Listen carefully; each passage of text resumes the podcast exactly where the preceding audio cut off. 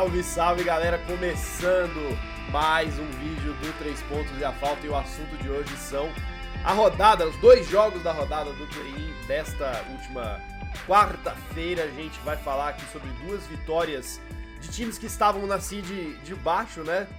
Dois times que surpreenderam aí seus oponentes. O Bulls que venceu o Toronto Raptors de virada, um jogo curioso para dizer o mínimo pelos fatores extra-quadra. E vamos falar também da vitória do jovem Oklahoma City Thunder sobre o New Orleans Pelicans. Tudo isso e muito mais nesse vídeo. Mas antes, a gente tem uns recadinhos para você que está assistindo. Você que chegou aqui agora no 3 pontos e a falta, tá acompanhando esse vídeo do play-in, já clica aqui no botão de curtir para ajudar a gente a chegar a cada vez mais fãs de NBA e assina o canal do 3 pontos e a falta. Isso é o mais importante, que você assine o canal do 3 pontos e a falta, porque é o seguinte, Nessa pós-temporada a gente vai ter vídeo. Toda rodada vai vai ter vídeo aqui. No, rolou a rodada na noite de, de, de, jogos. No dia seguinte tem vídeo comentando aqui tudo. Cobriremos todos os times, sem exceção, né, Bruno? Pra quem reclama que às vezes não há diversidade, não ouve, é. vai ter agora. Eu quero desculpa. ver agora a gente fazendo um vídeo do Bulls, Raptors, OKC e Pelicans se não, se não há diversidade. Então já fica aqui o pedido para você curtir, para você compartilhar com seus amigos, manda no grupo de zap aí dos do, do, do, teus amigos que são fãs de basquete, da torcida do seu time, porque esses playoffs vão ser, ó, maravilhoso. Já estão sendo, né, Filipão? Porra, cara, Incrível, não teve, cara. Tá, não tá teve jogo ruim até agora no play-in. Tá maravilhoso. Cara. O nível de competitividade que a gente tá vendo na, na, nas partidas desse play-in tá, tá absurdo, assim. Eu tô, eu tô realmente impressionado. É, mais impressionado ainda, já entrando no, no, no primeiro jogo aqui do, do, do, vídeo, porque eu não esperava que o Bulls conseguisse fazer essa virada. Né? O, o, o Toronto Raptors domina praticamente 3 quartos do jogo, vai chegando ali no final do terceiro quarto, início do último quarto, a gente começa a ver né, o, o, time de Chicago é, é, reagir tirar uma diferença de 19 pontos, liderado aí pelo Zé Clavini, e no fim das contas consegue superar o Toronto, né, jogando, jogando em Toronto, inclusive, né? O Bulls jogou fora de casa e Exato. venceu por 109 a 105, Filipão. Que loucura, hein? Não, que jogaço, cara. Que jogaço, né? A gente até brincou, não dá para dormir cedo esses playoffs, não dá para assumir, nossa, tá 19 pontos na frente no intervalo, já acabou o jogo, não dá. A gente viu isso no jogo do Lakers, a gente viu ontem, isso ontem à noite de novo. A vaquinha, a vaquinha, a vaquinha tomou, tomou energético, Filipão. Inacreditável, não cara. deitar não, bicho. Inacreditável. Então, Bruno, não, eu senti que no começo o Chicago é, sofreu com o atleticismo desse time de Toronto, que teve vários, várias maneiras de frustrar o mid-range do Chicago Bulls. Crédito claro ao OG Nobi, excelente marcador de perímetro, um cara longo, um cara atlético, Scotty Barnes, Pascal Siakam, o Jacob Poro, Bruno, uma excelente adição dessa trade deadline. O Fred Van Vliet é um excelente jogador também. Esse time de Toronto é um time muito bom. E eles tiveram marcação dupla em cima do DeMar DeRozan, que sem agressividade, Brunão, começou a cair nesse, nessa, nessa, nesse, nesse teste e forçou arremessos de bola de três, que não é a boa desse time de Chicago.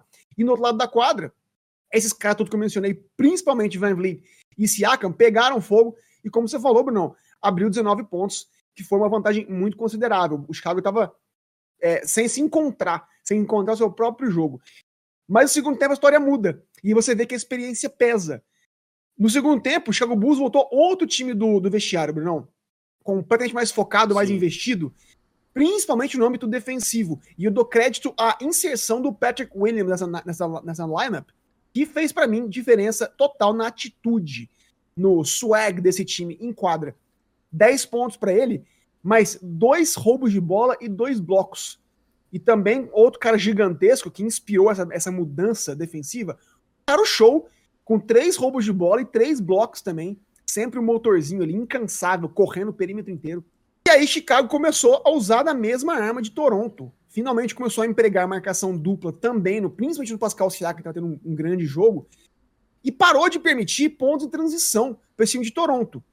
Forçou os caras a jogarem um isoball, que também não é a deles, e Toronto sentiu a falta de experiência. Começaram a fazer, tomar decisões muito precipitadas, a passar, fazer passes mirabolantes que acabavam gerando turnovers.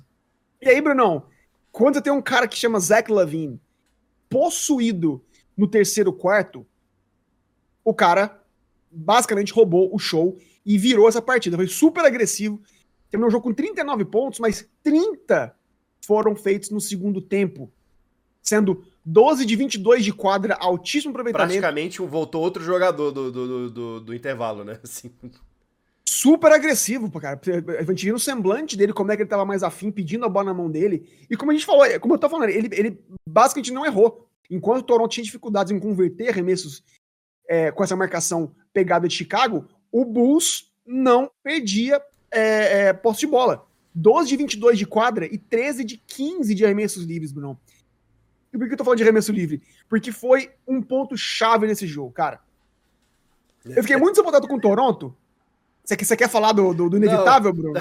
a gente vai ter que falar, né? Porque assim, é, chegou num determinado momento, né, que a, deixou de ser só uma curiosidade, passou a ser algo que realmente afetou o jogo, né? A, gente tá falando aqui, obviamente, da filha do DeMar DeRozan, né, a DR DeRozan, que toda vez que o Raptors ia pra linha do lance livre, ela soltava um grito, cara, mas era um grito tão alto. Era, era um grito do exorcista, galera. e, e, dava para ouvir, assim, era pegava na, pegava na transmissão de TV. E aí, obviamente, americano, você sabe que americano é maluco por estatística. E compilaram as estatísticas da menina nos jogos. Ela deu 36 gritos durante a partida, Filipão. E forçou erros de 18 lances livres do Toronto Raptors assim, a Irmão, gente fica brincando aqui, mas, pô, esses 18 pontos fariam completamente a diferença não, pro Toronto nessa partida. Venciam né? o jogo. Era vencer o jogo, tenho... exato. Por isso que eu parei de falar justamente aqui. É. Falei, os, os arremessos livres foram a chave do jogo. O Toronto jogando em casa, 19 pontos na frente, tiveram 4 bolas de 3 a mais no jogo inteiro. É. 18 arremessos livres a mais e perderam o jogo. Isso aí é claro para mim, a gente, não, pelo, pelo folclore, deve ter alguma influência, sim, da filha do DeMar Rosen. Ok, talvez, eu já não acredito tanto, mas eu acredito mais a falta de experiência. É. A, a, eu senti que pesou. O que, é, o que é muito louco, né? Se você parar para pensar que, tecnicamente, o time mais experiente, no sentido de estar jogando junto, estar talvez entrosado seja a palavra melhor. É o Toronto, né, cara? Porque essa equipe tá jogando junto há muito mais tempo quer queira ou não, ainda é a espinha dorsal do time campeão em 2019, né? Muito. Mas são jovens, né? Mas são Mas jovens, são jovens, né? São jovens. Né? E o time é, do e Bulls é um time mais recém-formado, porém tem atletas mais uhum. experientes, né? Você tem o próprio DeRozan, você tem o Vucevic, você tem o Caruso, é, é, é, é mesmo que seja um time que não tem tanto tempo jogando junto, consegue agregar mais experiência, né? Mais rodagem. O Vucevic também, no banco viu o Andrew Drummond, né, cara? Então é um time que tinha mais casca, pareceu mentalmente mais preparado para esse cenário, para esse holofote. E ficou muito claro, o Chicago venceu o segundo tempo tranquilamente por 62 a 45, muito porque foram mais físicos e converteram os lances livres. Chicago fez 18 de 22 alto aproveitamento. Mas o Toronto foi 18 de 36.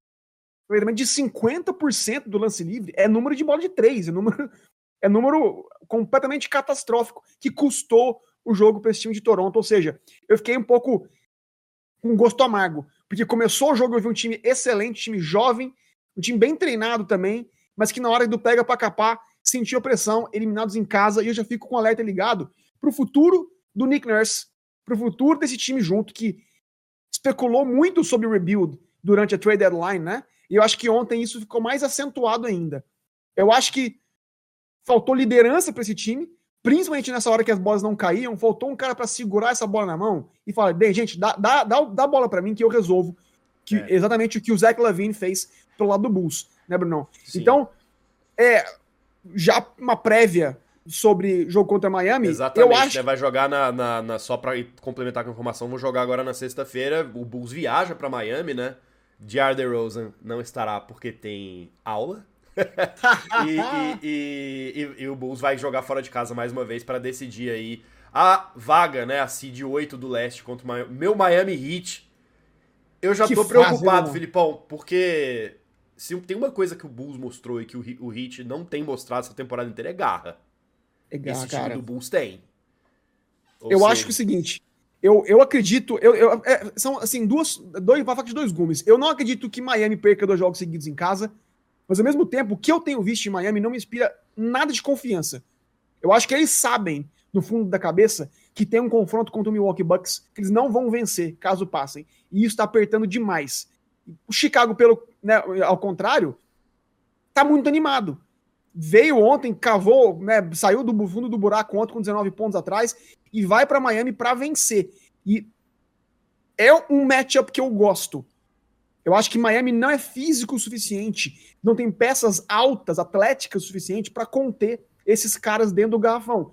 Tirando o Bama Debaio, o segundo cara mais alto desse time é o Jimmy Butler. É. Ou seja, não há contenção o suficiente para frear o Vucevic, o, o, o Dossumo, que é, um, que é um armador alto, Caruso, Zach Lavine, DeMar Rose, ou seja, eu acho que o Bulls tem muito mais peças do que o Miami, e Miami mostrou, né, Brunão? A gente viu que, infelizmente, é um time com muitas limitações. É, um, é, um, é, um, é uma partida entre um time que tem tudo a perder contra um time que não tem nada a perder. Então isso pode ser bastante complicado. A gente vai ficar de olho certamente nesse jogo e vai ter vídeo para comentar ele aqui logo no dia seguinte, nesse sábado aí, após a partida.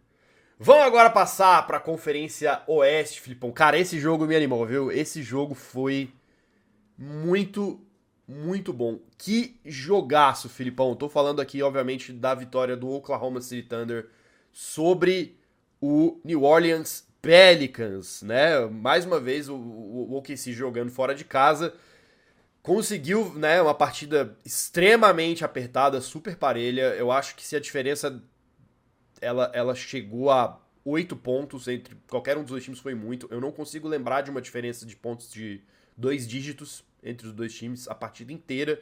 E, cara, apesar de parecer, né, até curioso que apesar dessa diferença ter sido parelha, a história do jogo é de certa forma parecida, porque a gente vê o, o OKC um pouco mais modorrento, um pouco jogando um pouco mais devagar no primeiro tempo e o Pelicans com um ritmo muito acelerado, né? E, e, tentando resolver o mais rápido possível. Chega no segundo tempo, a coisa vira. O Pelicans cansa, o OKC engata a segunda, terceira marcha, é, é, confia especialmente na técnica absurda de suas duas jovens estrelas, né? O, eu até separei o nome dele aqui pro nosso querido Mr. Felipe, porque ele ficou enchendo o saco, falando que ah, vocês não vão conseguir é, é, é, é, vocês não vão conseguir falar o nome do cara. Então, nosso querido Shaivonte. Shaivonte.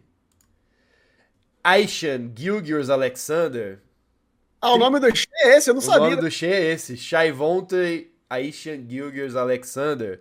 Amém. Com 32 pontos, acompanhado do seu fiel escudeiro George Guinea com 31 pontos fizeram completamente a diferença para esse time do OKC.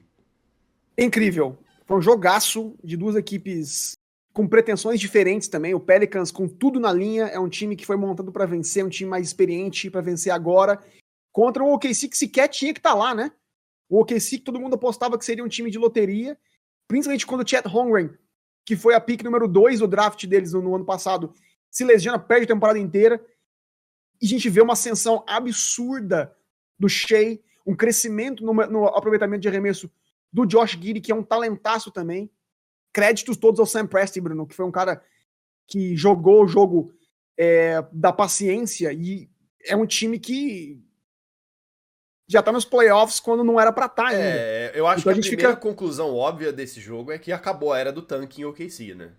Esse 200%. Time, esse time, ele tá bom demais para tancar agora. Ele, ele, bom o, demais para tancar. O, tem, o Shai e Já... o Guida estão pedindo passagem e, cara, Sam Prest vai ter que dar um jeito nessas picks aí, cara, porque... Já tem a super estrela, né? A gente é. falou agora de Toronto, que às vezes sentiu falta de um líder. Eles já tem uma estrela que é o Shea.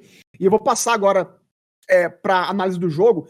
Eu achei que no começo do jogo o, o, o OKC teve dificuldades, obviamente, porque o Pelicans começou melhor, sem, mesmo sem Alvarado, que eu, eu acho que eles fazem uma, ele faz uma falta absurda nesse perímetro do Pelicans, que sem ele fica muito alto, mas pouco atlético.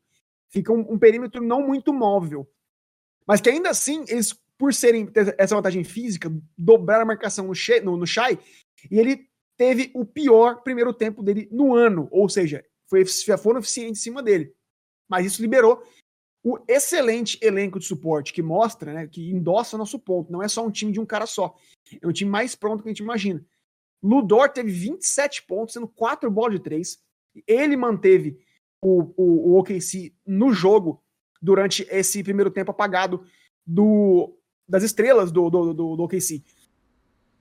Mas aí quando o Pelicans tentava fazer uma, uma corrida, quando eles tentavam chegar junto, virou o jogo e o Shea começou a pegar fogo. Principalmente no terceiro quarto. Dos 32 Sim. pontos dele, 17 foram nesse período. E ele foi muito mais agressivo, e a prova disso foram que ele converteu os oito arremessos livres que ele, desde quando, quando ele foi para a linha de, de modificação. 100% da quadra. 100% de aproveitamento. E no quarto quarto, se o Shea tomou as rédeas do terceiro, no quarto quarto, Josh Giddy, o australiano. Arrebentou.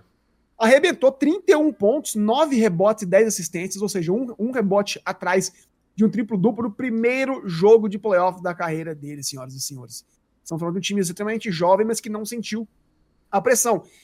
E eu fiquei muito positivamente espantado pela liderança do Josh Giddy. Teve uma hora que ele sofreu uma falta técnica no meio da quadra, tentando fazer um screen. Não sei se você chegou a ver, Bruno. O, o, o, o, atacante faz, né? Vai fazer a, o, o, facão e, e dá, deixa o cotovelo na barriga do Guiri, que não apenas pequeno, mas ele comprou essa briga. Ele bateu o boca com os caras, ele voltou do, do timeout completamente mudado, foi agressivo, foi pro garrafão. E eu falei, cara, esse moleque é brabo. Então, assim, com o jogo apertado, né? Com o jogo fugindo das mãos do Pérez, eu senti que eles ficaram nervosos, obviamente, cometeram erros muito importantes no, no clutch time tiveram chance de vencer o jogo. Especialmente no, no, no, último lance do jogo, né? É, exato. Aquele arremesso que o cara, o cara joga longe demais e, e pede a bola, entrega a posse pro KC, aquilo ali... E, e, to, e, todos erraram. Eu achei que o McCollum teve uma chance muito boa de, de fazer a cesta vencedora e tomou uma atitude muito precipitada. O próprio é, é, Brandon Ingram também foi muito precipitado em, em alguns momentos e errou arremessos que ele geralmente convertia. E a gente viu o, o contrário do outro lado um time jovem que não sentiu pressão, mostrou extremamente confiante, se mostrou extremamente confiante, não se apequenou, fora de casa, ambiente hostil. E, cara, a gente falou de Shea e Giddy, mas o Dort, como mencionei, teve um excelente jogo, mas os dois, os dois Williams também tiveram jogaços. O Jalen e o Jalen. O Jalen teve oito pontos, oito rebotes e oito assistências, ou seja, quase um triplo-duplo para ele. Foi mais 20 em quadra no plus-minus, foi o maior da partida. E o Jalen contribuiu com 11 pontos. Ou seja, com um elenco desse se ajudando, versátil, que marca múltiplas, múltiplas posições, que tá afim, que corre o jogo inteiro, que tem essa confiança e é super bem treinado, diga-se de passagem, eu consigo ver o OKC brigando nos próximos 10 anos, caso, obviamente, esses caras todos fiquem e caso eles façam bom uso dessas 15 picks em 5 anos que eles têm. É, é. E, e ainda tem o Jet, né, cara? O Chet que nem estreou ainda, nem que vai mudar é. esse time. Ele machucou vai mudar... na, na, na, Summer League e ficou a temporada inteira fora, né? E é pra ser o pivô dos caras. E vai mudar isso aqui porque ele é um pivô moderno. Ele é um cara super alto, mas que tem altíssimo aproveitamento na bola de 3, mais de 40% na bola de 3. Ou seja, vai abrir mais a quadra ainda para esses caras todos fazerem as penetrações e pontuarem, o que é algo incrível. Então, olho no OKC. E sobre o Pelicans, Brunão, é. Fique com meu gosto amargo. Eu tenho uma pergunta para fazer que eu acho que é uma pergunta inevitável, né? Zion teria mudado esse jogo? Com certeza. Acho que se o Zion tivesse disponível na temporada inteira, ele sequer estaria no play-in. Essa é a minha opinião. Agora, o que fica o gosto amargo para mim, Bruno, é exatamente isso. Que ele é um talento, ele é. Que esse time com o Big Three em quadra é outro? É. Mas 29 jogos no ano inteiro pro Zion é muito pouco. E não é a primeira vez. Desde que ele entrou na liga, ele não tem conseguido jogar, não tem conseguido estar disponível para o seu time. E eu acho que, Bruno, no basquete tem uma frase em inglês que eu amo. Eles falam que a melhor ability é availability. É. Traduzindo, a melhor, a melhor habilidade que um cara pode ter é disponibilidade.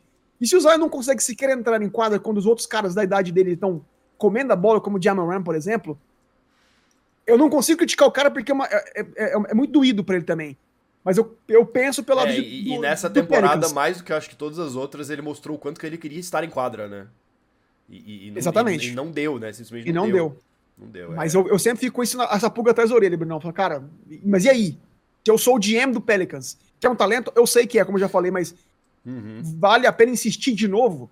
Vale a pena voltar com esse mesmo time ano que vem? Vai da liga? Ou vai lesionar de novo e vão, e vão chegar nessa, é. nesse ponto do, do, dos playoffs perder de novo? Então, fica a interrogação. É, Felipão, rapidinho só para finalizar.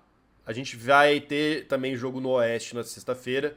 O OKC viaja agora lá para Minnesota para enfrentar o Timberwolves. E aí? É um jogo super aberto, tudo pode acontecer. É, o, o, o Timber jogou super bem contra o Lakers e eu acho que eles vêm para vencer, principalmente em casa. Vai ser um jogo extremamente físico também. O Cat jogou super bem. Eles têm essas peças para conter as penetrações de OKC. Mas eu ainda. Eu não confio no mental desse time do Wolves, Bruno. Eu acho que é um time muito é. facilmente pilhado. Uhum. E quando eles caem nessa pilha, eles começam a errar muito. E o OKC a gente viu ontem que não, que não, não é imune a isso. Mas eu ainda assim aposto no Minnesota pelo fator casa e pelo, pelo que a gente viu no jogo contra o Lakers. É, vamos, vamos ver, né? E, e tem a. Tem que levar em conta também que provavelmente a gente deve ter o retorno do, do, do Rudy Gobert, né? Então talvez tenha aí alguma diferença no time, né? Vamos ver como que isso, como que isso impacta. Com, com certeza. É. O, o, o OKC é um time que precisa muito do Shea penetrar o garrafão. O Shea não é um, um chutador, não é um uhum. E quando você põe duas torres, o Cat e o Gobert, protegendo a cesta, vai dificultar a vida dele. Então vai ser legal ver esse embate. É isso. Beleza, vamos acompanhar de perto todas estas partidas. A gente vai ficando por aqui. E a gente quer saber, obviamente, a sua opinião. Torcedor do Bulls, torcedor do OKC, do Pelicans, do Raptors, ou de todo, qual, todo e qualquer outro time aqui da NBA. Deixe seu comentário sobre essas partidas do play. O que, que vocês esperam para esses jogos remanescentes que vão definir aí a seed 8 dos playoffs, para ver quem vai pegar aí o Denver Nuggets no oeste e o Milwaukee Bucks no leste. E se você tá chegando aqui agora também, primeiro vídeo que você tá assistindo a gente, assine o canal. Assine o canal para não perder nada do 3 pontos a falta nesses playoffs. Não se esquece também de curtir o vídeo para ajudar a gente a chegar cada vez mais fãs de NBA aqui. Filipão, grande abraço, tamo junto. Nos vemos no próximo vídeo. Valeu!